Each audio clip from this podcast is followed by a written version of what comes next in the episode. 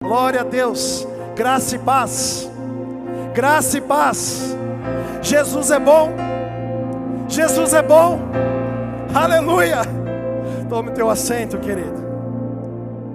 Jesus é maravilhoso.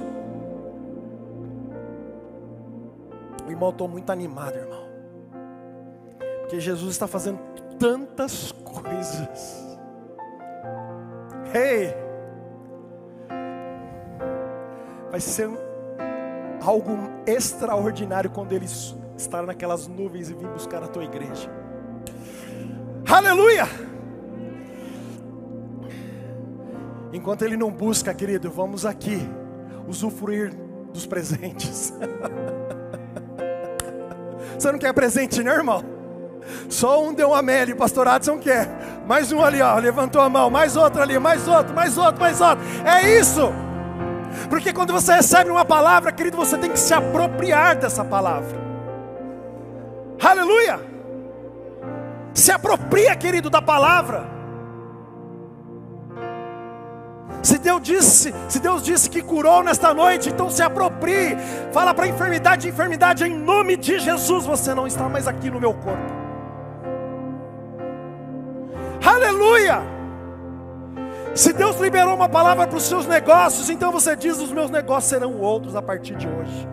Meu irmão, coloca a prancha debaixo do teu pé, irmão, e surfa a onda do, do Espírito Santo. Aleluia! São ondas grandes, ondas transformadoras. A palavra que você resolver acreditar, meu irmão, você vai surfar nela.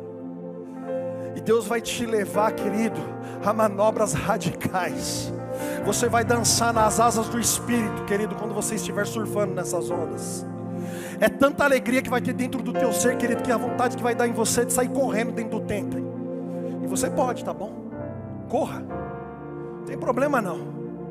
Corre e libera porque muitas pessoas correm lá no mundo, nos estádios de futebol, lá na, para dançar nas discotecas e nos outros lugares, nos rolês, e nós estamos correndo diante dele, porque nós estamos expressando uma alegria. Quando eu corro diante dele, eu estou dizendo: O Senhor é Deus na minha vida. Aleluia! Teve um dia, irmão, que eu saí correndo aqui no meio da igreja. Eu saí mesmo, se ele me colocasse à vontade, eu saí correndo. Aleluia! porque Ele é bom. Jesus é bom.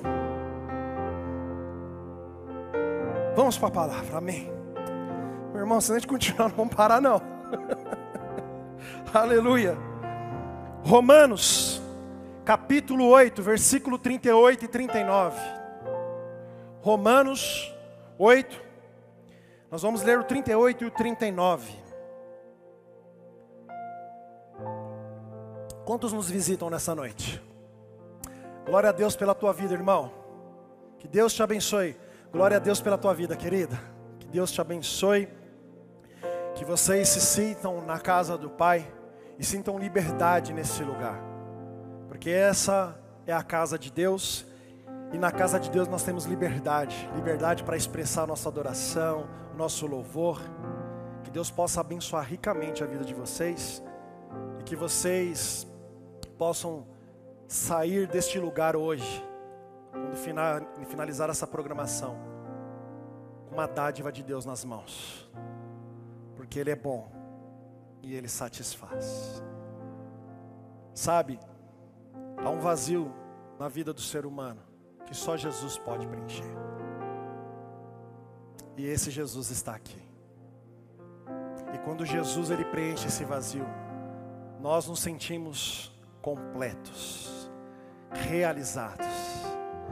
Dinheiro pode trazer felicidade, mas Jesus traz realização. E quando eu e você somos realizados, ninguém tira a gente desse lugar. Aleluia! Ele é bom em todo tempo. Romanos 8:38. Pois estou convencido de que nem a morte, nem a vida, nem os anjos, nem demônios, nem o presente, nem o futuro, nem quaisquer poderes, nem altura, nem profundidade, nem qualquer outra coisa na criação será capaz de nos separar do amor de Deus que está em Cristo Jesus, nosso Senhor. Diga assim comigo: nada pode me separar do amor de Deus que está em Cristo Jesus, o meu Senhor, o meu Salvador. Aleluia! Por diversas vezes, amados irmãos, a nossa adoração ela é exercitada por momentos difíceis, momentos complicados e turbulentos que nós vamos passando na vida diante de desafios e problemas e diante de circunstâncias que a vida nos traz. Se eu parar aqui para ouvir nesta noite relato dos irmãos, relato de vocês, nós vamos ouvir várias histórias e vários casos de circunstâncias que ocorreram no decorrer da vida, que elas vieram como um turbilhão, vieram como um tsunami para destruir tudo. É verdade ou não é? Situações de deserto, situações de dificuldade, situações de solidão, situações que a gente não enxerga a luz. E quanto mais a gente vai passando por essa situação, parece que mais a gente vai descendo e a gente vai afundando. Uma realidade que está colocada à nossa, à nossa frente, em tempos de crise como esse que nós estamos vivendo, desde a entrada dessa pandemia, isso se agravou e se acelerou muito mais. Pessoas perderam seus empregos. Talvez hoje nós tenhamos pessoas aqui dentro que tenham uma necessidade. Talvez está faltando o básico. Talvez tenhamos pessoas que não estão conseguindo pagar as suas contas. Momentos difíceis, cruéis. Momentos que nos fazem refletir. E até muitas vezes, devido a esses momentos, eles querem trazer um esfriamento na minha vida e na tua vida um esfriamento para não adorar e louvar a Deus, porque não existe forças dentro do nosso ser.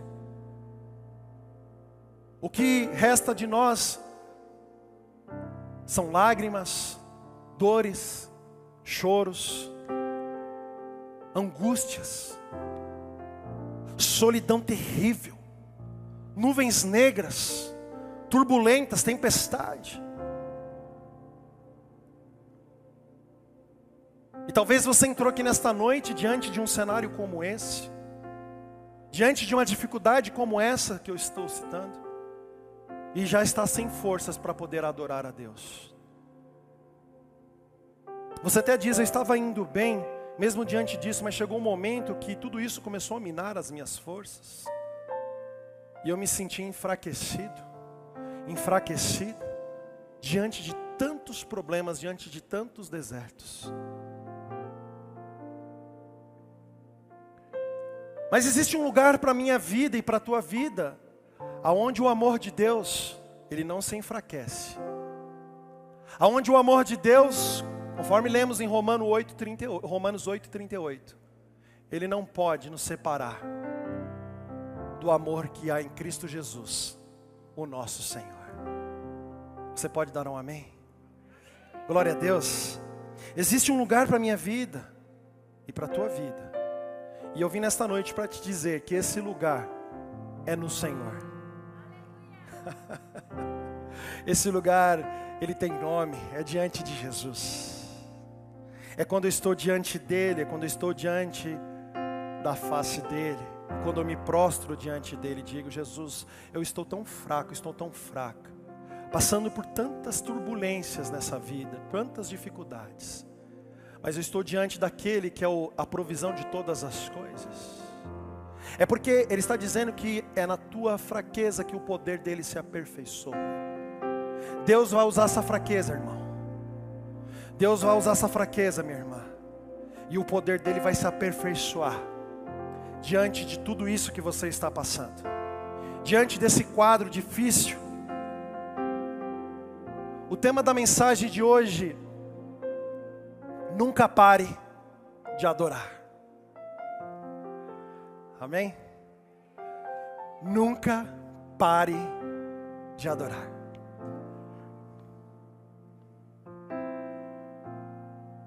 Quantos estão dispostos nessa noite a adorar a Jesus? Aleluia. Assim como nós fizemos aqui, estamos fazendo nessa programação, se render diante dele, sentir vontade de ajoelhar, eu ajoelhei porque eu estou diante dele. Ele é o Deus na minha vida. Você pode fazer isso lá na sua casa. Você pode fazer isso lá no seu no seu lugar, no teu aposento. Se ajoelhar diante dele e dizer assim: "O Senhor é bom". Essas dificuldades, elas são momentâneas. E nada se compara com a glória que será revelada, com aquilo que o Senhor irá fazer nessa situação, porque vai chegar um momento que eu não sei qual é o seu deserto, a sua dificuldade, se é uma enfermidade, se é um, uma falta de provisão, vai chegar uma hora que o Deus vai dar, vai ter um nome na tua vida, e Ele vai dizer assim: agora eu sou Jeová Jireh, e eu vou trazer provisão para você.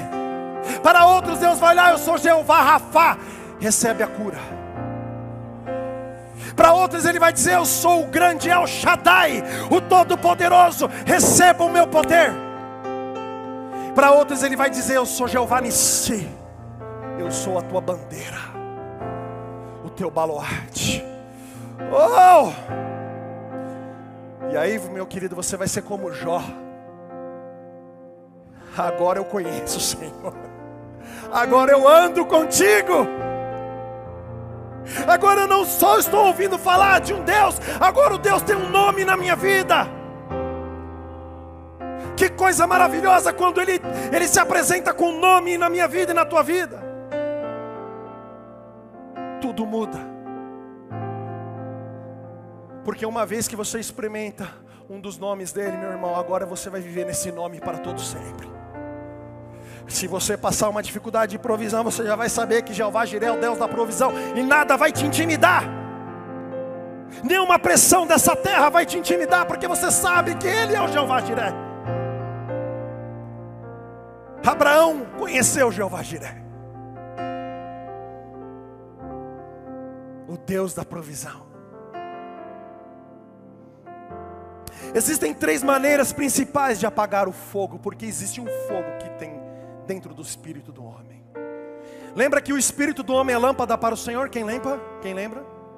E se o espírito do homem é lâmpada para o Senhor, significa como lâmpada nós estamos acesos. Existe um fogo dentro de mim, dentro de você. E que esses problemas eles não podem apagar esse fogo. Essas dificuldades não podem apagar e extinguir esse fogo. Porque se eu estiver no lugar de adoração, se eu estiver diante dele, isso não será apagado. É uma adoração que não se apaga. Por isso que o salmista vai dizer: Vi dia e noite, eu adorarei ao Senhor, eu louvarei o Senhor. Três maneiras de apagar o fogo. Diga assim comigo: resfriando o material com água cortando o oxigênio, eliminando o fornecimento de combustível. Três maneiras de se extinguir o fogo. Aqui há um paralelo com o espírito do homem, que é lâmpada para o Senhor. Nós já, vem, já estamos vindo numa série de pregações. Eu venho falando sobre esse, esse assunto. Coisas essenciais na vida de um crente. Vamos relembrar? Diga assim comigo: meditação da palavra, oração. Nós vamos falar hoje de adoração. E depois tem um jejum também. E o jejum sempre está com a oração, jejum e oração. Certas castas de demônios só com jejum e oração. Mas hoje nós estamos falando sobre adoração. E nós desejamos ser indivíduo indivíduos cujo coração queima pela glória de Deus. Não é desejo do homem ficar frio, não é desejo do homem esfriar. Não, nós queremos queimar, queimar o tempo todo de desejo, de paixão por Jesus Cristo. Isso não é um desejo seu, mas as pressões desse mundo, o mundo jaz do maligno, e com todas essas pressões, demônios começam a, a, a lançar setas diante dessas dificuldades E se nós não estivermos protegidos com o escudo da fé, diga assim comigo: o escudo da fé é a palavra de Deus. Se nós não estivermos protegidos com o escudo da fé, meus amados irmãos, essas flechas vão nos atingir, elas vão penetrar, e elas vão nos levar a um nível de esfriamento com o Senhor Jesus, aonde nós não vamos ter mais paixão pela glória, mais fogo, mais não, vai ter, teremos mais fogo pela Sua presença. Nós vamos entrar no culto e foi indiferente. Aliás, deixa eu dizer uma coisa: você precisa vir para o culto preparado. Nós estamos num sistema de igreja que nós viemos só para o culto para receber. Não, meu irmão. Você recebe lá na tua casa. Fala com Jesus, fecha a porta do teu quarto, se coloca nos pés de Jesus e vem para a igreja só para adorar. Só para cultuá-lo. Por que, que eu não vejo cultos de poder? Porque eu não estou buscando. Porque eu não estou adorando. Só ficamos esperando do altar. Mas eu e você somos sacerdotes. E nós temos uma responsabilidade como igreja de Jesus de buscá-lo, de meditar na Sua palavra, de orar, de adorar, de jejuar. Esse é o nosso compromisso, coisas básicas da vida cristã. Eu não estou falando de nada muito profundo, coisas básicas. Pastor, por que, que a igreja primitiva via o poder de Deus? Porque eles estavam em jejum, em oração, em adoração. Por que, que um navio com Paulo não naufraga, naufraga e ninguém morre, perdão, naufraga e ninguém morre. Você vai ver lá no texto, em Atos, que Paulo estava em jejum. Paulo estava orando. Paulo estava adorando. Quer ver poder? Vai ter um custo. Meditar na palavra, oração, adoração e jejum. O que você está fazendo aqui nesta noite, pastor? Eu estou preparando uma igreja para viver um nível de maturidade ainda não experimentado. Nós precisamos viver isso, querido. Como crentes, como cristãos, como os filhos de Deus. Você quer ver o paralítico andar? Você quer ver o coxo sendo liberto? Você quer ver o câncer saindo da vida da pessoa? Precisamos pagar o preço.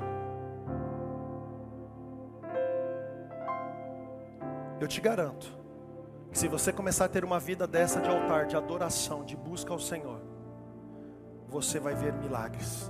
E você vai chegar nesse lugar dizendo assim, pastores, eu estava durante essa semana, orei por um enfermo, orei por uma pessoa paralítica, ela se levantou. Tudo aquilo que ligar na terra eu ligarei nos céus. Eu não tenho dúvidas que isso vai acontecer. Em primeiro lugar, da mesma forma que a água pode apagar o fogo, as lutas e pressões desta vida podem enfraquecer nosso coração na adoração. E aí vão surgindo perguntas: por que Deus permite tais coisas? Por que estou passando por isso? Por que tanta aflição? E aí nós vamos diminuindo o nosso ritmo na adoração, o nosso ritmo de leitura da palavra, o nosso ritmo de oração. E na verdade, nós estamos enganando a nós mesmos. Porque Deus continua sendo Deus. Deus continua sendo bom e Deus continua sendo fiel. O caráter de Deus não muda. Ele continuará sendo Deus você adorando ou não, você buscando ou não. Às vezes, nós entramos diante de uma reunião e dizemos assim: hoje eu não estou no clima para adorar. Oh, hoje me deixa de boa, eu não estou muito bom, não. Estou de pá virada. Ó, nem fala comigo. Oh, nem olha para mim. Uma vez eu entrei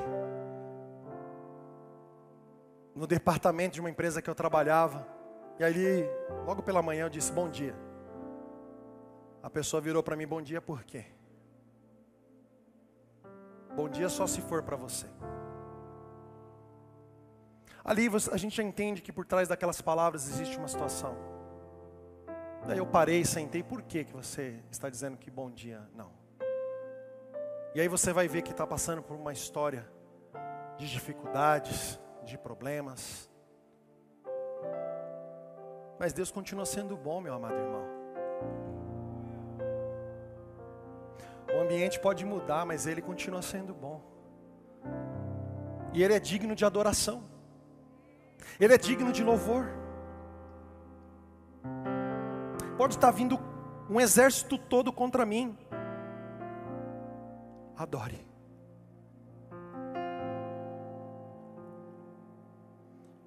Posso abrir a geladeira e não ter nada. Adore. Pastor, é muito fácil falar. Não, eu já passei por isso. E adorei. Porque uma situação não pode definir quem Ele é. Ele é Deus. E se Ele é Deus, eu vou adorá-lo. Ele é o único Deus. Ele está vivo. Ele fala comigo e fala com você. Ele fala os corações. E nesta noite Ele está falando no teu coração. E se Ele está falando no teu coração é porque Ele está fazendo produzir algo novo dentro do teu coração. Ele está fazendo brotar algo novo dentro do teu coração. E hoje você vai sair deste lugar, em nome de Jesus, com algo novo na tua vida. Você vai sair cheio do fogo, da presença. Você vai queimar como nunca queimou antes. Você vai sair aceso, querendo falar de Jesus para todos e para todo mundo. Vai querer testemunhar sobre ele, dizer assim: meu irmão, qual foi o último testemunho que você contou? Deus quer dar uma nova experiência para você, Deus quer te fazer queimar outra vez. E você vai ter uma nova experiência, e você vai sair glorificando o nome de Deus, e vai contar que Ele é bom, e vai dizer: Deus atuou em meu favor, Deus operou com mão forte na minha vida.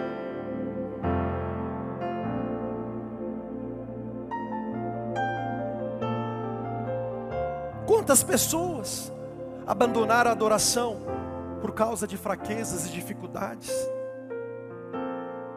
Mas nós temos pessoas, querido, e exemplos que passaram por grandes tempestades, por grandes dificuldades e continuaram e permaneceram no lugar de adoração.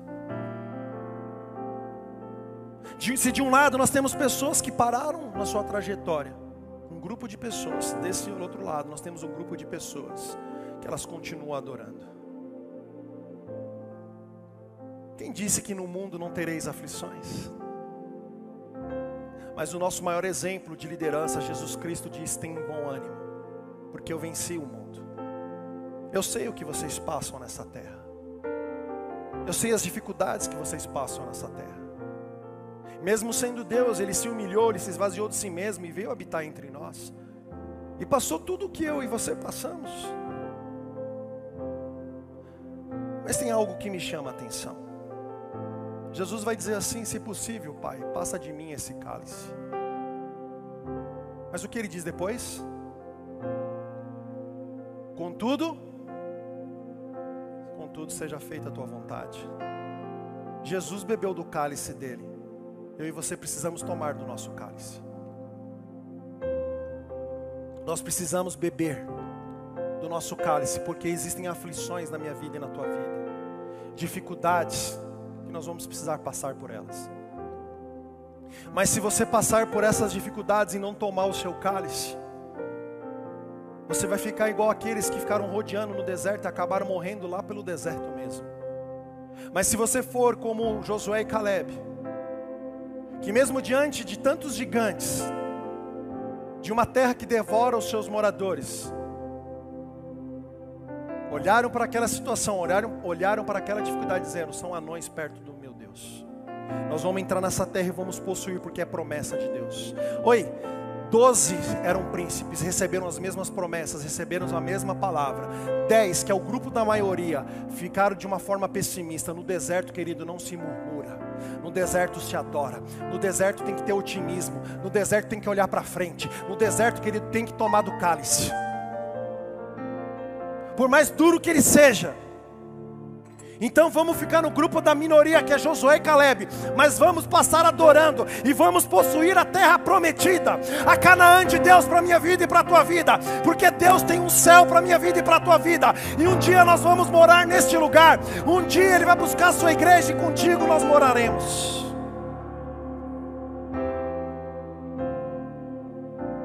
Nós vamos morar com ele na eternidade. Adoração, meus amados irmãos, é pensar em Deus, é falar com Deus. No hebraico, essa palavra é shakar reverência, prostrar-se diante dEle. Será que é tão difícil falarmos com Deus? Poucas vezes a gente vai ouvir nitidamente a voz de Deus. Eu ouvi poucas vezes na minha vida. Mas Deus, Ele nos responde através da Sua palavra.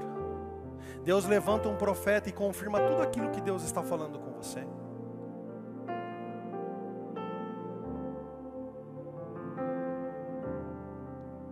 Às vezes nós olhamos para a manifestação da natureza e Deus fala conosco. Nossa, essa lua está tão bonita. E aquela lua, de repente, ela traz uma mensagem, porque aquilo te aproxima do Pai, que é criador daquela lua. É assim ou não é? A, natureza manifesta a glória de Deus. Então não vai ter desculpa, meu amado irmão. A, a natureza está manifestando. Quando nós olhamos para o céu, vemos estrelas, vemos pássaros cantando. Deus está falando conosco, a gente precisa prestar atenção. A Bíblia está repleta de adoradores que glorificaram a Deus. Eu admiro a atitude do profeta Abacuque, que vivendo um tempo de crise, um tempo difícil, um tempo de dificuldade, ele resolveu dizer assim: Eu não vou parar, eu vou continuar adorando o Senhor, eu vou continuar louvando o Senhor. Diga assim comigo: deu ruim, mas Abacuque não parou de louvar. Vamos dizer de novo: deu ruim. Mas Abacuque não parou de adorar, não parou de louvar. Amados irmãos, Abacuque viveu num tempo de crise, num tempo em destaque de uma decadência espiritual. O povo estava perdendo a sua identidade. E quando Deus traz uma resposta para Abacuque, ele faz um anúncio de uma grande de um grande castigo que estava, estaria vindo sobre o povo. E você vai ver na história que ele ia trazer os babilônios contra Judá. E a assolar esse povo, e a castigar com a maldade, porque os babilônios sempre foram conhecidos na história da Bíblia como um povo maldoso com o coração cheio de maldade. Mas sabe qual foi a resposta de Abacuque diante de um tempo desse? Você concorda comigo que Abacuque está vivendo um tempo de crise? Amém? Ele está diante de uma dificuldade, tem, Deus está dando um prenúncio de que algo vai acontecer e vai castigar o povo de Deus. Projeta para mim, vamos ver a resposta de Abacuque, Abacuque 3, 17 e 18. Mesmo não florescendo a figueira e não havendo uvas nas videiras, mesmo falhando a safra de azeitonas e não havendo produção de alimento nas lavouras, nem ovelhas no curral, nem bois nos estábulos, ainda assim eu, eu exultarei no Senhor e me alegrarei no Deus da minha. Aleluia! Essa é uma resposta de um verdadeiro adorador.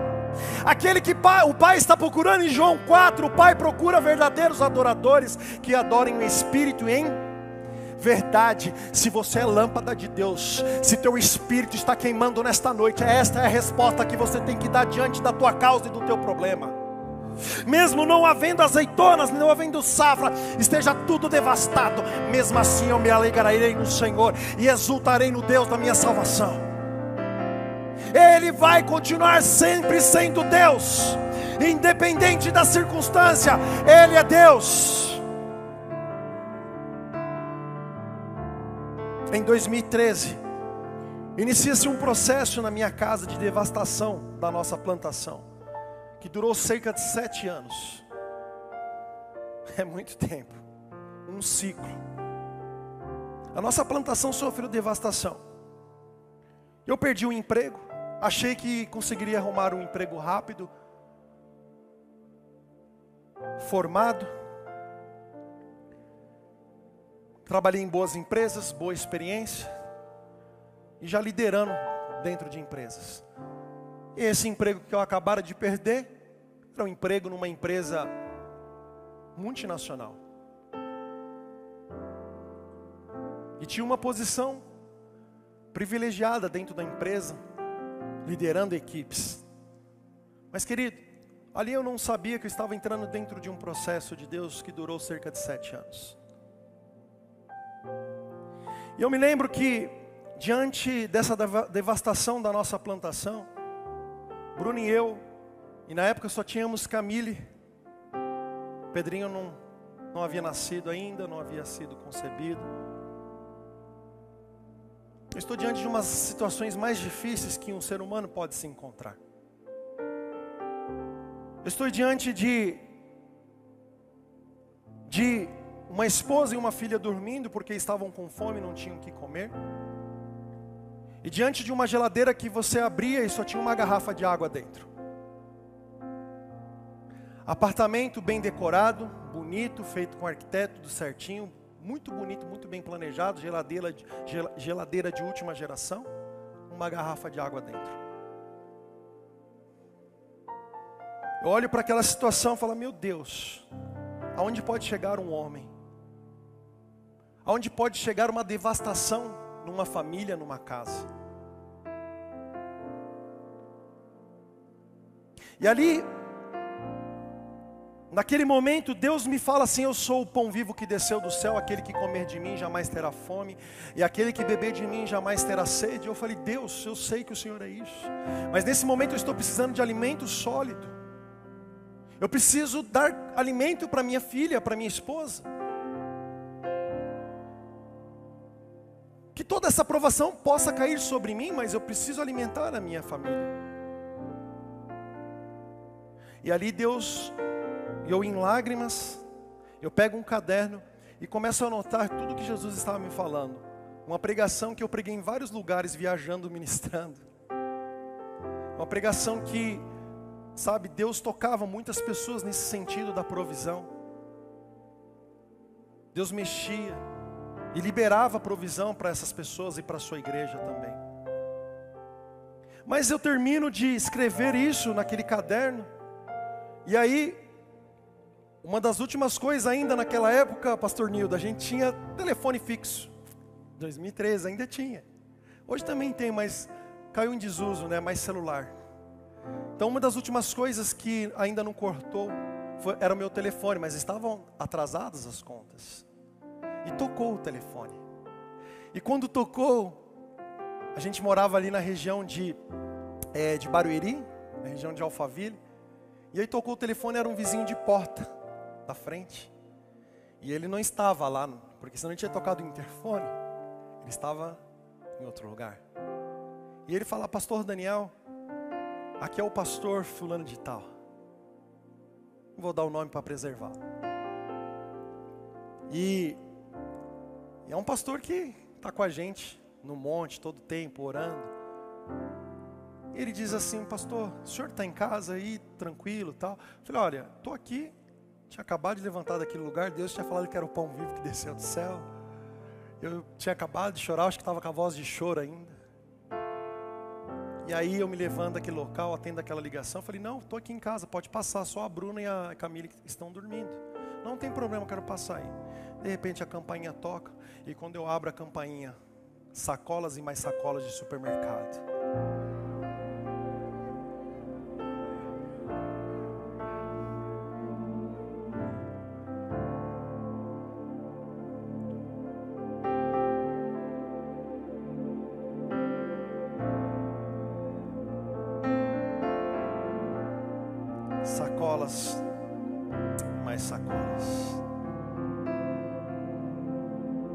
Ali nós começamos a carregar aquelas sacolas.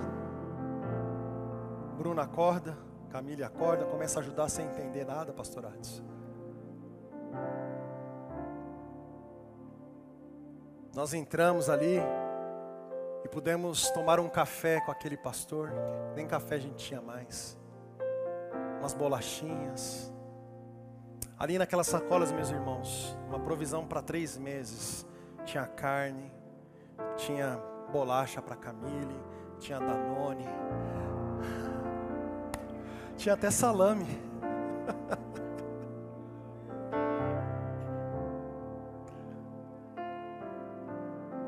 Deus é bom, amado. Então ali eu estava começando a conhecer Jeová Jiré, o Deus da provisão. Amados, durante esse tempo, naturalmente a gente não tinha dinheiro para comprar roupa, mas nós estávamos igual aquelas pessoas no deserto, as roupas não se desgastavam. Olhavam para a gente, pastor Ivanês, e falavam assim: Nossa, que roupa nova, bonita. E faz tempo que estava. Deus conservava as roupas, né, amor? Ô meu irmão, agora eu conto, mas a gente chorou muito nessa época. Eu me alegro diante de Deus diante disso, mas a gente sabe que dói passar por isso. Por isso que eu, eu falei para você no início que eu sei o que é passar por isso. Estava doendo, né, Pastor Nildo? Quem passou já sabe. Mas era impressionante, Carlão. Carlinho, as roupas não se desgastavam. Ficava tudo zerado sempre. Hoje eu vou colocar uma camisa nova. Faz três anos que está no guarda-roupa, mas para quem estava vendo, estava novinha. Jesus mudava a ótica, a ótica das pessoas.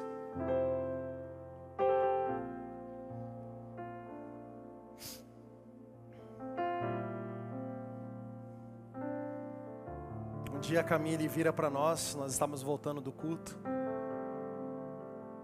E aí ela passa lá na Castelo Branco, aqui na, no shopping Tamboré, aquele logo imenso do McDonald's. Dá para você ver a quilômetro de distância.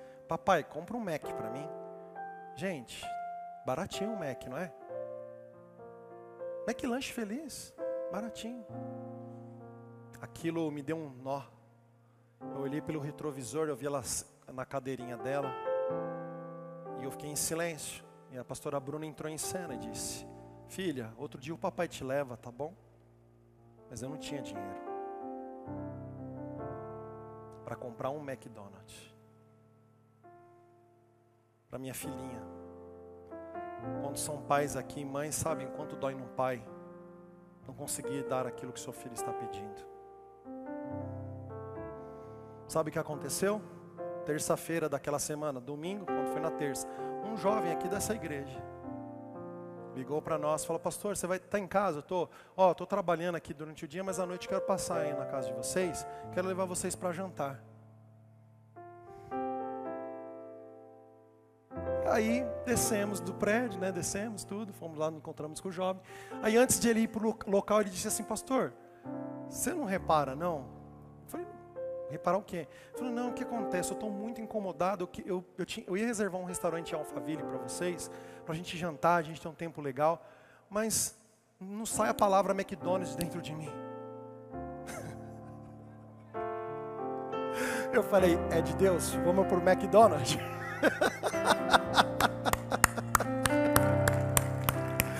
Deus é bom. E fomos lá comer burger. Deus abençoa a Camila e abençoa a casa toda. Ai, só a Camila vai comer burger? Entende? Nos pequenos detalhes Deus faz. Eu teria mais coisas para pregar nessa noite, mas eu vou eu vou parar por aqui. Nessa, nesse meio tempo, querido, olha, nesse ciclo de sete anos, nós tínhamos esse carro, esse carro rodou na Castelo Branco, perdi o carro. O apartamento que nós tínhamos, o único apartamento que nós tínhamos, oficial de justiça, um dia bate, eu abro a porta, dou de cara com o oficial de justiça, a coisa mais terrível que tem, meu Deus. Eu Ela falou: Olha, senhor Daniel, me desculpa. Eu falei: Só me dá um minutinho, só para eu pedir para minha esposa levar minha filha para o quarto, para ela que ela não veja isso. Aí levou a Camille para dentro do quarto. Falou: Olha, eu vou precisar, infelizmente, tomar o imóvel do senhor. O senhor tem um prazo de três dias para sair do imóvel. Ali nós começamos um processo também de deixar tudo para trás. Vai a gente pegando rodovia Castelo Branco de novo, já com outro carrinho que Deus provisionou, simplesinho, mas aquele carro foi uma benção.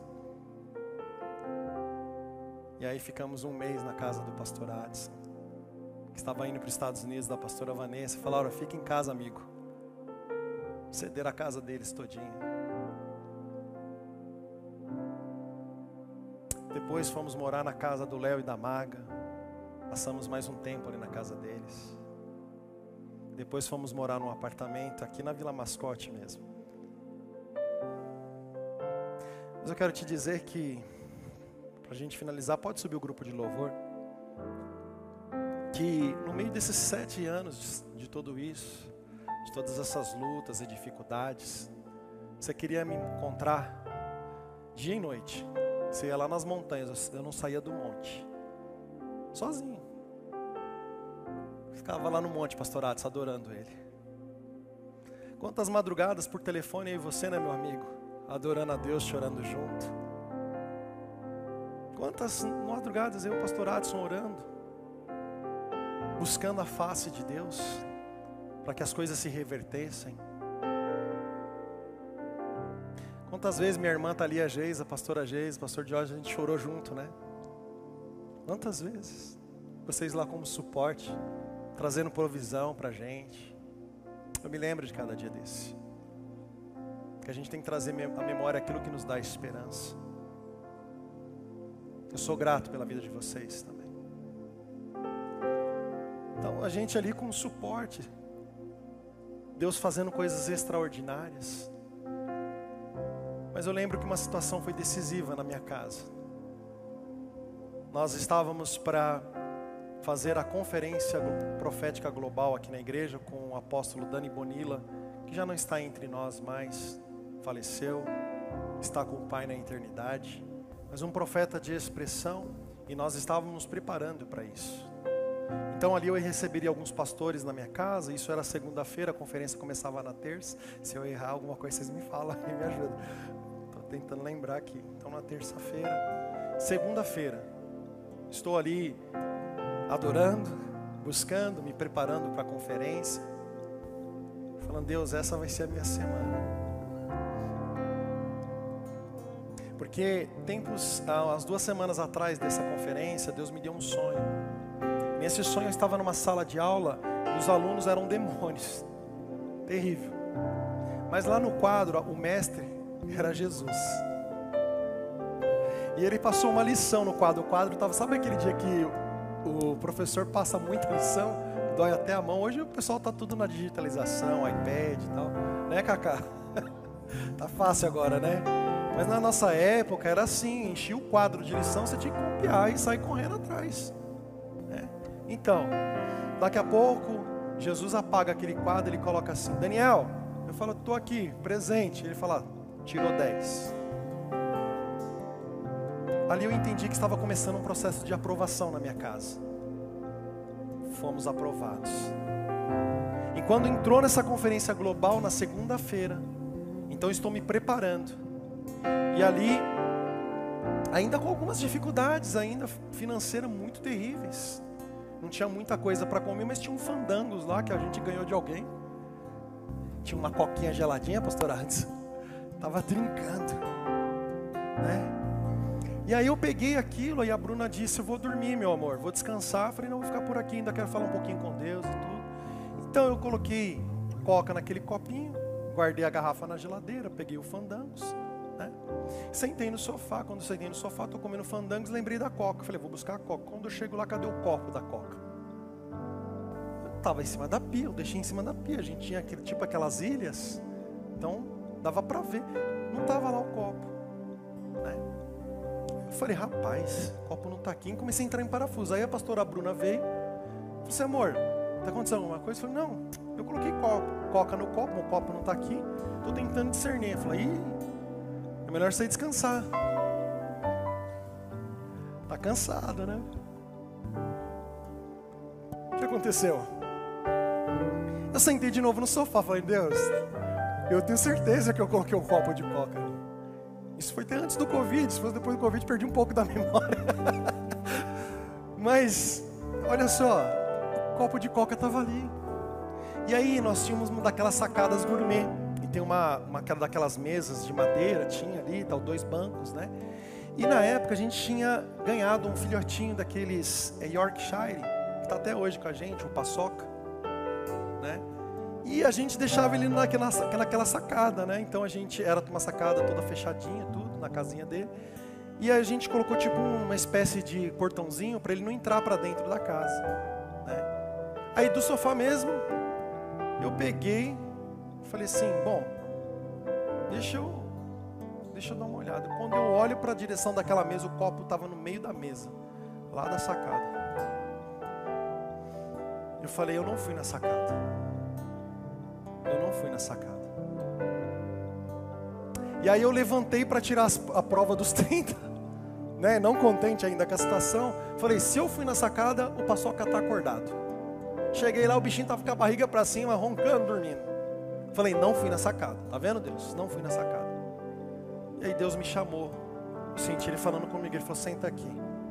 Eu sentei naquela mesa. Eu fui ministrado e adorava Jesus ali como se ele tivesse sentado na minha frente. E ali eu fui, passei um tempo sendo ministrado por ele, eu volto. Quando eu volto, eu vou escovar os meus dentes.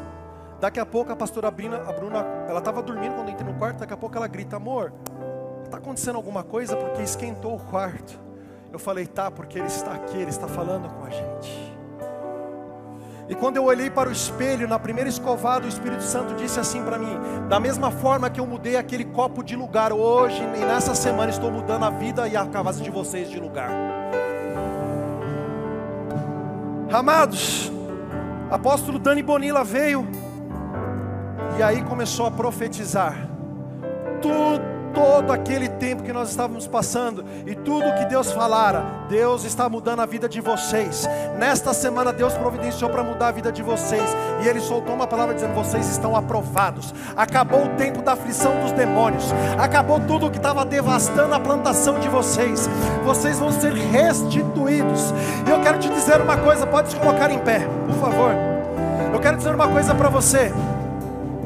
Até hoje, até hoje, nós estamos sendo atropelados pelas restituições de Deus. Deus deu tudo em dobro. Deus deu casa, Deus deu carros, Deus está dando coisas. Deus restaurou a minha casa, restaurou a minha família, nos elevou para um padrão mais alto nele.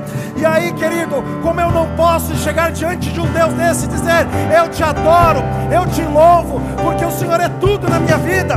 Não tem como. O meu lugar é nos pés dele, o meu lugar é diante dele, o meu lugar é prostrado diante dele. Então por isso eu disse: não sei a situação que você entrou, adore, adore. Paulo e Silas, no momento difícil, tiraram louvores de dentro de si e adoraram a Deus. Então, por favor, diante dessa situação, que você adore nesta noite.